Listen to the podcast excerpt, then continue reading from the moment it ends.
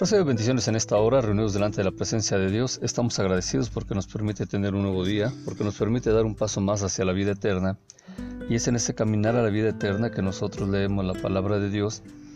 Y leyendo la palabra de Dios vemos cómo personajes en la Biblia caminan hacia la vida eterna, como lo fue Moisés, como lo fue Elías, como lo fue Jesucristo y también otros que caminan y han estado eh, en visión, como el caso de Juan, que recibe la revelación y ve todas las cosas que hay allá en la vida eterna. Así que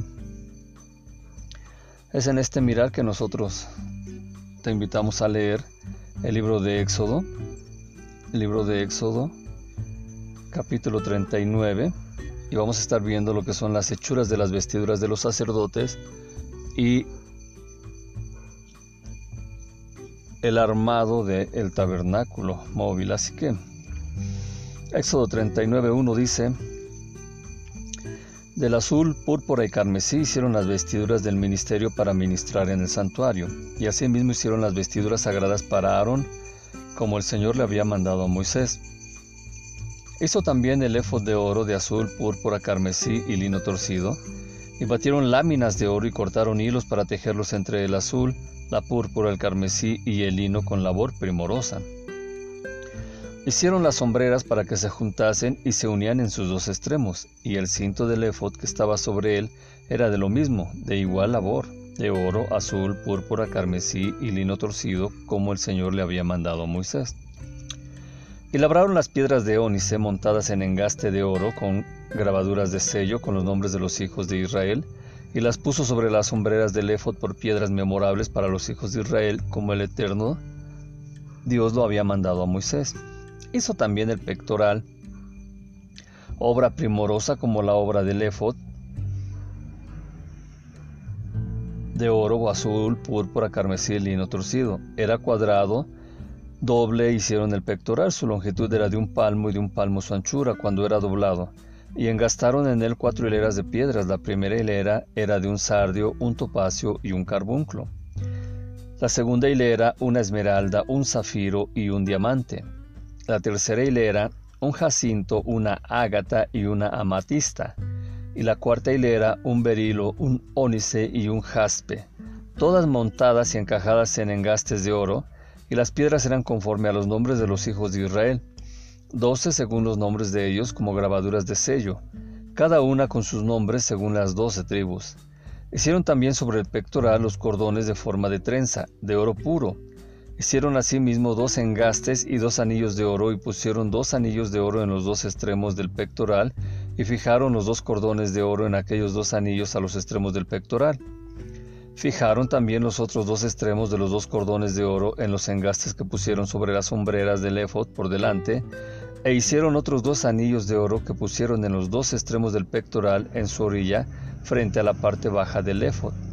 Hicieron además dos anillos de oro que pusieron en la parte delantera de las dos sombreras del efod hacia abajo cerca de su juntura sobre el cinto del efod, y ataron el pectoral por sus anillos a los anillos del efod con un cordón de azul para que estuviese sobre el cinto del mismo efod y no se separase del pectoral, como el Señor le había mandado a Moisés. Hizo también el manto del efod de obra de tejedor, toda de azul, con su abertura en medio de él, como el cuello de un coselete, con un borde alrededor de la abertura para que no se rompiese. E hicieron las orillas del manto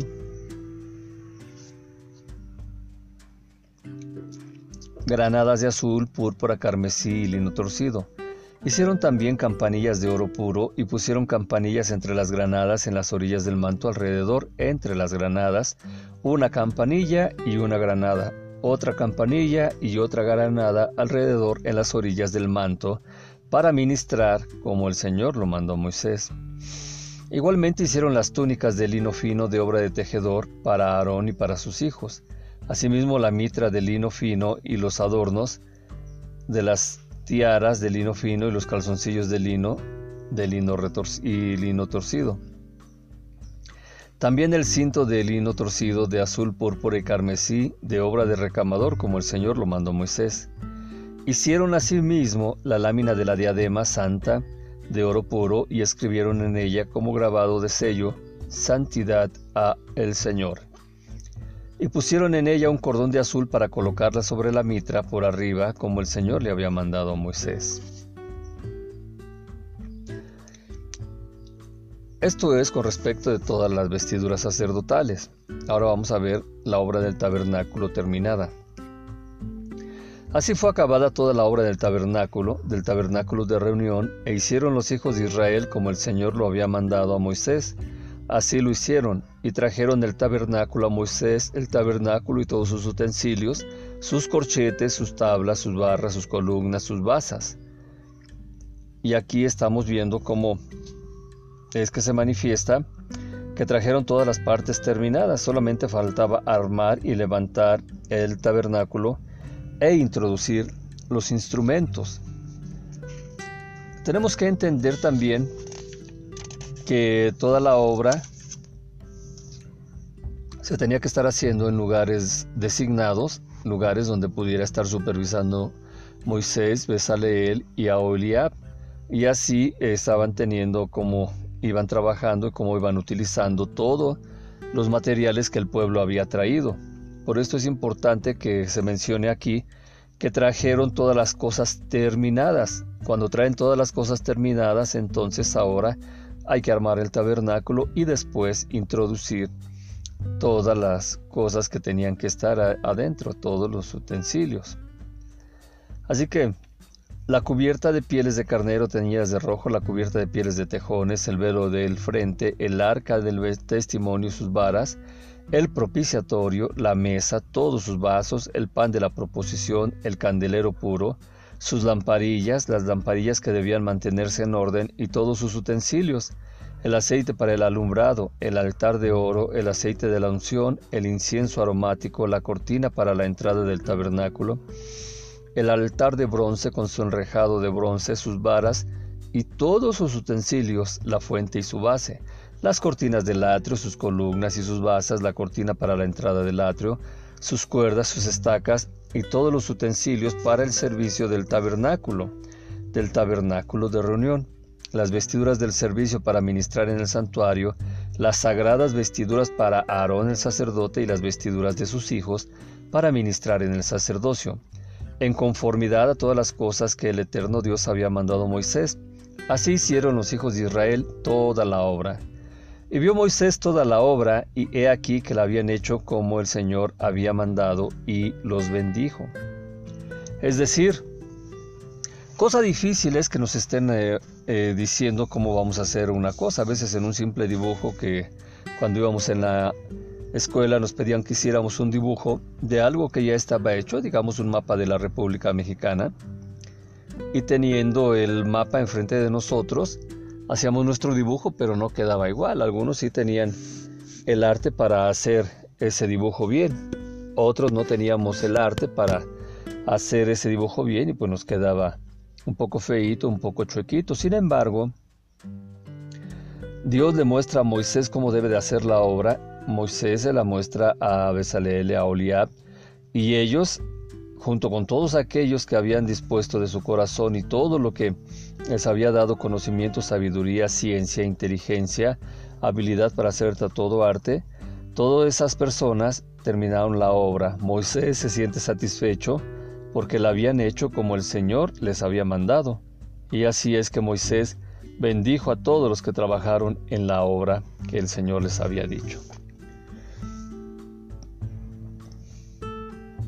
Ahora tenemos entonces ya el tabernáculo, tenemos entonces la ropa para los sacerdotes y ahora hay que levantar el tabernáculo y después de introducir todos los elementos que van en el tabernáculo y vestir a los sacerdotes para empezar a hacer la obra que Dios había dicho para mover el tabernáculo. Así que Moisés recibe la orden de hacer el tabernáculo. Así que estamos hablando que Moisés le habló Dios y en el primer día del mes primero harás levantar el tabernáculo, el tabernáculo de reunión, y pondrás en él el arca del testimonio y la cubrirás con el velo. Meterás la mesa y la pondrás en orden, meterás también el candelero y encenderás sus lámparas y pondrás el altar de oro para el incienso delante del arca del testimonio y pondrás la cortina delante a la entrada del tabernáculo. Después pondrás el altar del holocausto delante de la entrada del tabernáculo, del tabernáculo de reunión. Luego pondrás la fuente en el tabernáculo de reunión y el altar y pondrás agua en ella. Finalmente pondrás el atrio alrededor y la cortina a la entrada del atrio, y tomarás el aceite de la unción y ungirás el tabernáculo y todo lo que está en él, y lo santificarás con todos sus utensilios, y será santo. Ungirás también el altar del holocausto y todos sus utensilios, y santificarás el altar, y será un altar santísimo. Asimismo ungirás la fuente y su base y lo santificarás, y llevarás a Aarón y a sus hijos a la puerta del tabernáculo de reunión, y los lavarás con agua, y harás vestir a Aarón las vestiduras sagradas, y lo ungirás y lo consagrarás para que sea mi sacerdote. Después harás que se acerquen sus hijos y les vestirás las túnicas y los ungirás como ungiste a su padre y serán mis sacerdotes y su unción les servirá para sacerdocio perpetuo por sus generaciones. Y Moisés hizo todo conforme a todo lo que Dios le mandó, así lo hizo Moisés. Así en el día primero del primer mes en el segundo año el tabernáculo fue erigido Moisés hizo levantar el tabernáculo y asentó sus basas y colocó sus tablas y puso sus barras e hizo alzar sus columnas. Levantó la tienda sobre el tabernáculo y puso la, la sobrecubierta encima del mismo como el Señor había mandado a Moisés. Y tomó el testimonio y lo puso dentro del arca y colocó las varas en el propiciatorio, en el arca, y encima del propiciatorio sobre el arca. Luego metió el arca en el tabernáculo y puso el velo extendido y ocultó el arca del testimonio como el Señor le había mandado a Moisés. Puso la mesa en el tabernáculo de reunión al lado norte de la cortina fuera del velo y sobre ella puso por orden los panes delante del Señor como el Señor había mandado a Moisés. Puso el candelero en el tabernáculo de reunión enfrente de la mesa al lado sur de la cortina y encendió las lámparas delante del Señor como el Señor le había dicho. Puso también el altar de oro en el tabernáculo de reunión delante del velo y quemó sobre él incienso aromático como, el Señor le había mandado a Moisés. Puso asimismo la cortina a la entrada del tabernáculo y colocó el altar del holocausto a la entrada del tabernáculo, del tabernáculo de reunión y sacrificó sobre él holocausto y ofrenda como el Señor había mandado a Moisés. Y puso la fuente entre el tabernáculo de reunión y del altar y puso en ella agua para lavar. Y Moisés y Aarón y los hijos de Aarón se lavaban en ella sus manos y sus pies cuando entraban en el tabernáculo de reunión y cuando se acercaban al altar se lavaban como el Señor había mandado. Finalmente erigió el atrio alrededor del tabernáculo y del altar y puso la cortina a la entrada del atrio. Así acabó Moisés la obra. Así que Después de esta lectura que te estoy dando, seguramente tú vas a decir, pues es que nada más nos están leyendo. Sin embargo, era muy importante que se te estuviera leyendo esta parte de la hermosa palabra de Dios. Porque si yo te dijera que es en, esa disposición de las cosas que estaban en el tabernáculo, te, estaba, te, te digo que ahí se está mostrando la cruz de salvación, la cruz de nuestro Señor Jesucristo, pues tú me vas a decir que esto no lo entiendes. Y ciertamente no lo vamos a entender porque a veces no nos damos cuenta de todos los señalamientos que hay. Si tú miras al cielo y en el cielo hay estrellas y las estrellas te marcan caminos, puedes entender la ruta de un barco, puedes entender eh, que la gente camine y vaya teniendo una guía en las estrellas.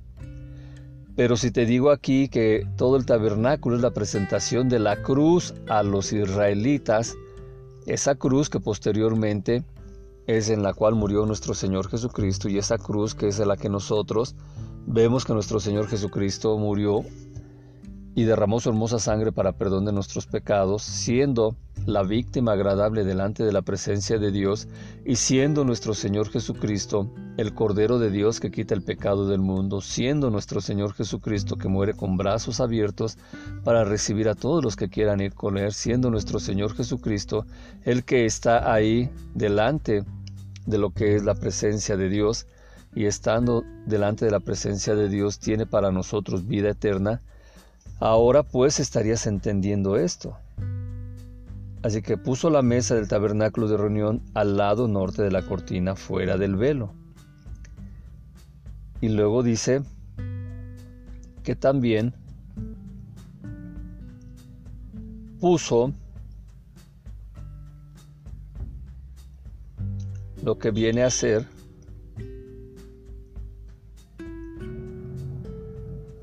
en el lado sur todo lo que tenía que estar poniendo y así nosotros estamos entendiendo cómo se hace la presentación de la cruz al pueblo de Israel. Ese pueblo de Israel que ya le había sido presentada la cruz en la Pascua, cuando pusieron en los dos postes, en el dintel, y uniendo los puntos se da la cruz que está dando ahí Dios al pueblo de Israel. Así es de que nosotros tenemos que estar entendiendo estas cosas, porque todo esto que está hablándose del tabernáculo, todo eso se nos está presentando a nosotros, la cruz de nuestro Señor Jesucristo. Dice, puso el candelero en el tabernáculo de reunión enfrente de la mesa al lado sur de la cortina. Y así ya se nos está presentando toda la cruz en el tabernáculo. Y así tendríamos que estar entendiendo varias cosas que te vamos a explicar ahorita. Dice que la fecha fue el primer mes y el primer mes se refiere a Nisan, que está en marzo-abril. También es el tiempo de la Pascua de nuestro Señor Jesucristo. En el primer mes del segundo año quiere decir que la construcción del tabernáculo y de la eh, vestimenta sacerdotal duró dos años. Y así es de que fue erigido el tabernáculo. Dice también que hizo erigir ese eh, tabernáculo Moisés, que puso sus bases, puso las tablas, puso los pasadores e hizo levantar las columnas. Así que por ser la primera vez que se ponía el tabernáculo le correspondía el honor a Moisés. Únicamente él tenía que erigir el tabernáculo. Así que Moisés preguntó a Dios y él le contestó que fuera poniendo la mano en cada objeto según el orden conveniente, según le había dicho. Y así Moisés cuando estaba ungiendo y poniendo su mano sobre los objetos que Dios le había dicho, las cosas estas eran puestas en el lugar que les correspondía. Y después vino el armado y desarmado, que ya fue tarea de los sacerdotes y de los levitas. Por eso es de que te decía, de los levitas había cuatro funciones que habían y esta es una de ellas, armar y desarmar lo que es el tabernáculo. Ellos eran la tribu escogida para llevar a cabo esta tarea. Dice también que tendió la tienda sobre el tabernáculo y colocó la, cobertura de la tienda sobre él por encima, tal como le ordenó el Eterno Moisés. Esto quiere decir que tendió la tienda y que se refiere a que le puso el techo inferior de pelo de cabras. Una vez que pone el techo inferior, Ahí se está poniendo la cobertura, que es el techo superior de piel de cordero y de tejones, muy fino, muy protector y que estaba cubriendo propiamente el tabernáculo. Así que ahí vemos cómo tomó y puso el testimonio del arca, colocó las barras en el arca y puso la tapa sobre el arca por encima. Trajo el arca al tabernáculo, colocó el velo extendido y cubrió el arca del testimonio tal como lo ordenó el Eterno a Moisés. Entonces ya se introdujo el tabernáculo, ya se está poniendo la protección al arca. Allí el arca está bien protegida, bien cuidada y se ponen las protecciones de piel. Puso la mesa en la tienda de reunión en el costado del tabernáculo hacia el norte fuera del velo. Y aquí ya estamos viendo que estaba poniendo en la entrada, que era el lugar para entrar al lugar santo, al lugar santísimo, al lugar santo. Así que es ahí como ya se está mostrando el camino a la cruz. Y así tenemos lado norte, lado sur, tenemos este, oeste y ahí se está presentando la cruz en ese caminar de yo soy el camino, la verdad y la vida, yo soy el patio, yo soy el lugar santo y yo soy el lugar santísimo. Y las cosas que están a los lados son la cruz de nuestro Señor Jesucristo. Por eso es de que cuando los discípulos le, le preguntaron a nuestro Señor Jesús, muéstranos el camino y nos basta, Él les dice, tanto tiempo he estado con ustedes, Tomás, y no han entendido. Le dice, yo soy el camino, la verdad y la vida. Les está diciendo, yo soy la cruz que les fue presentada en aquel lugar donde estuvieron sus padres, donde estuvieron las doce tribus de Israel, y donde están las doce tribus de Israel, allí es donde se les presentó la cruz. La cruz les fue presentada en la Pascua, cuando pusieron la sangre en los postes y en el dintel. Cuando se unen esos tres puntos, de ahí nos da la cruz. Y también ahora les dice, yo soy el tabernáculo y en ese tabernáculo está mostrada la cruz. Así de que cuando nuestro Señor Jesucristo le dijo eso a los discípulos, estos se espantaron, tuvieron más temor y medianamente entendieron lo que Dios les estaba diciendo. Y así a nosotros, ahora que nos ha sido presentada la cruz, que nos ha sido presentada la salvación, así nosotros tenemos esta bendición de saber que nuestro Señor Jesucristo hizo todo esto por nosotros. Entonces es muy importante que nosotros entendamos todo el tabernáculo como una parte importante para el pueblo de Israel, pero una parte importantísima para la iglesia de Jesucristo, para la iglesia de Dios, donde ya no hay más judíos, donde ya no hay más escitas, donde ya no hay más griego, donde ya no hay diferencia ni de raza, ya no hay diferencia ni de idiomas, no hay diferencia de personas, no hay diferencia de hombres o mujeres, todos formamos la iglesia y esa iglesia es la que nuestro Señor Jesucristo quiere que nosotros estemos teniendo para ir delante de su presencia. Así que es muy importante lo que se nos está diciendo y enseñando. Ahora tenemos cómo es que se va presentando lo que es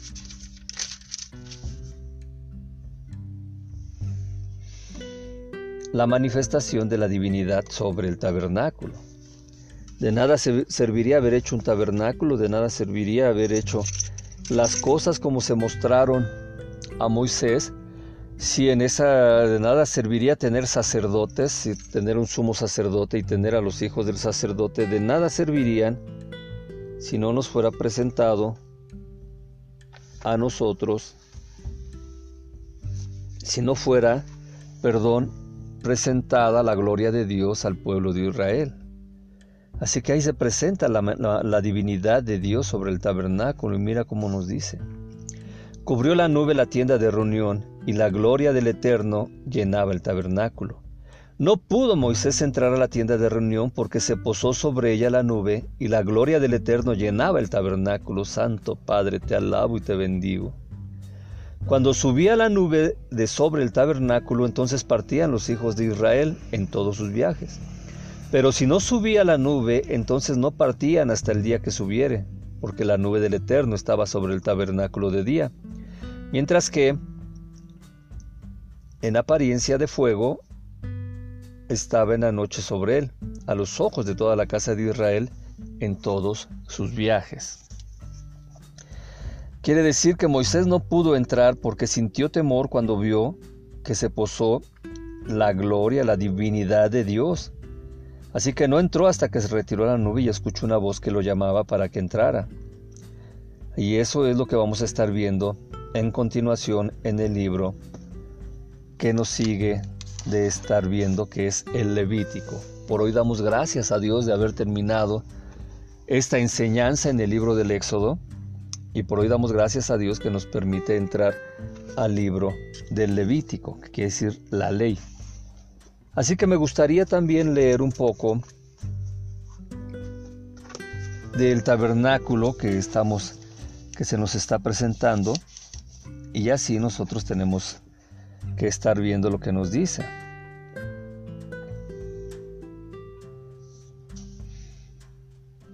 Dice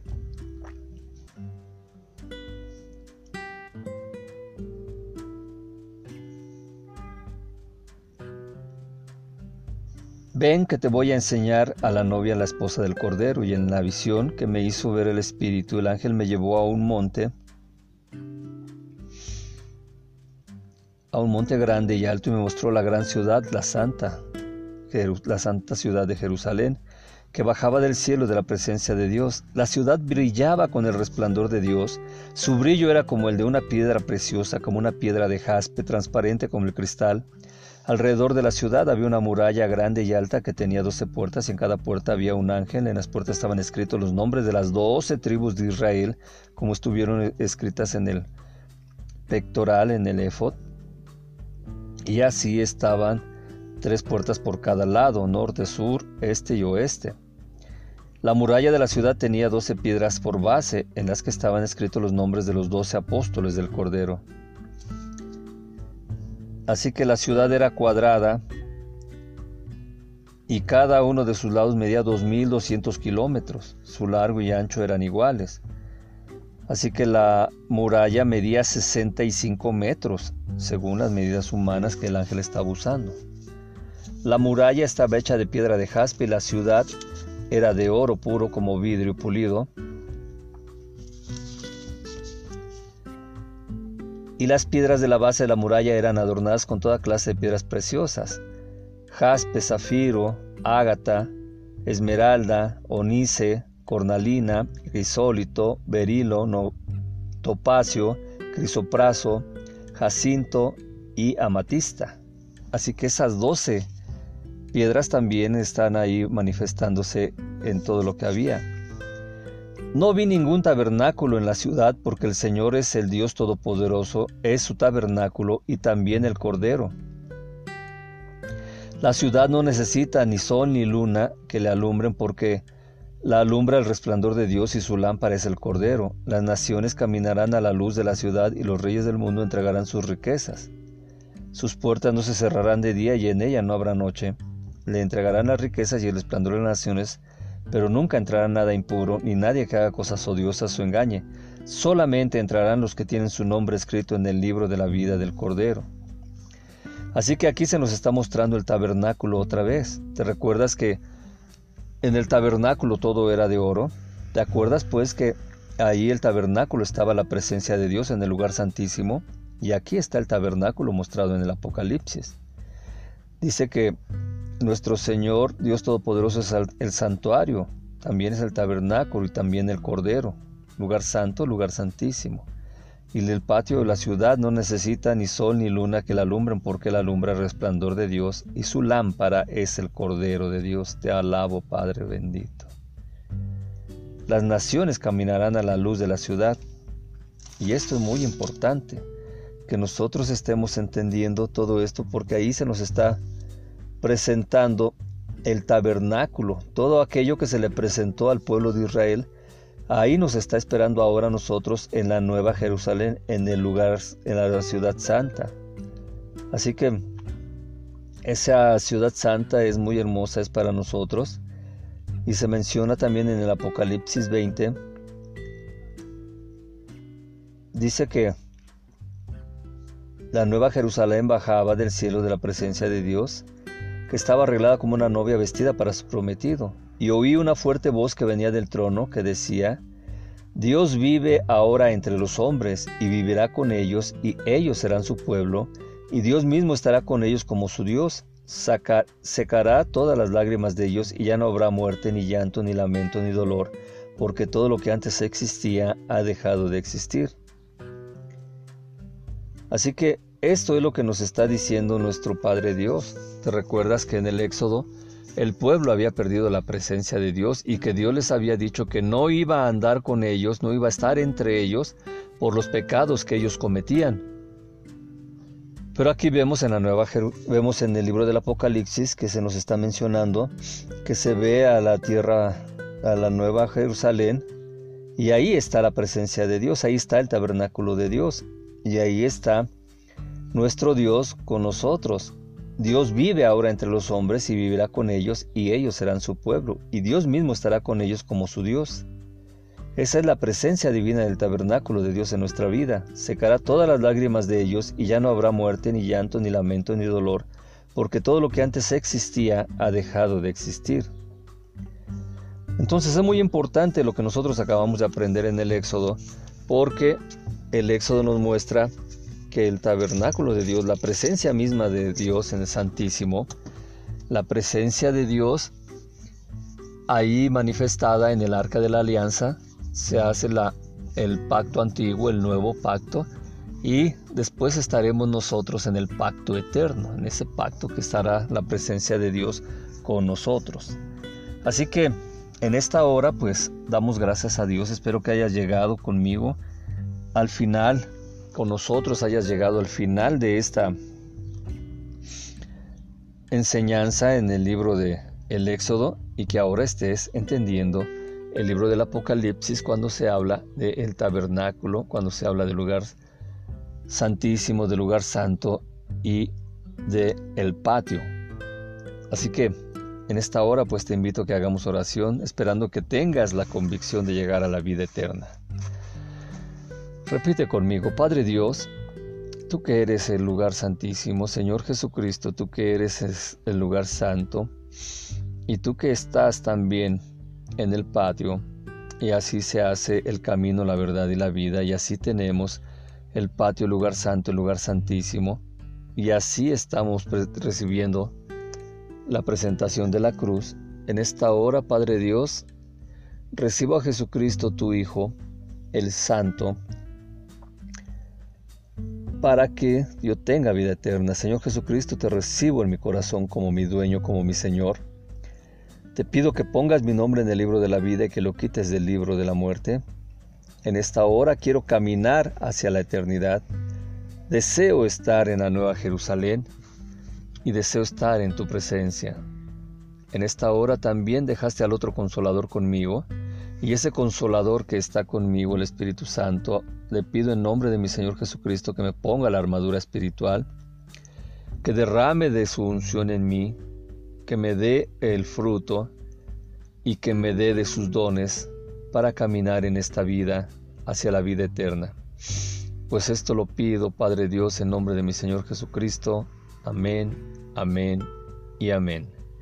Recibe bendiciones, que tengas un excelente día y si no nos vemos aquí, nos vemos en la vida eterna. Paz.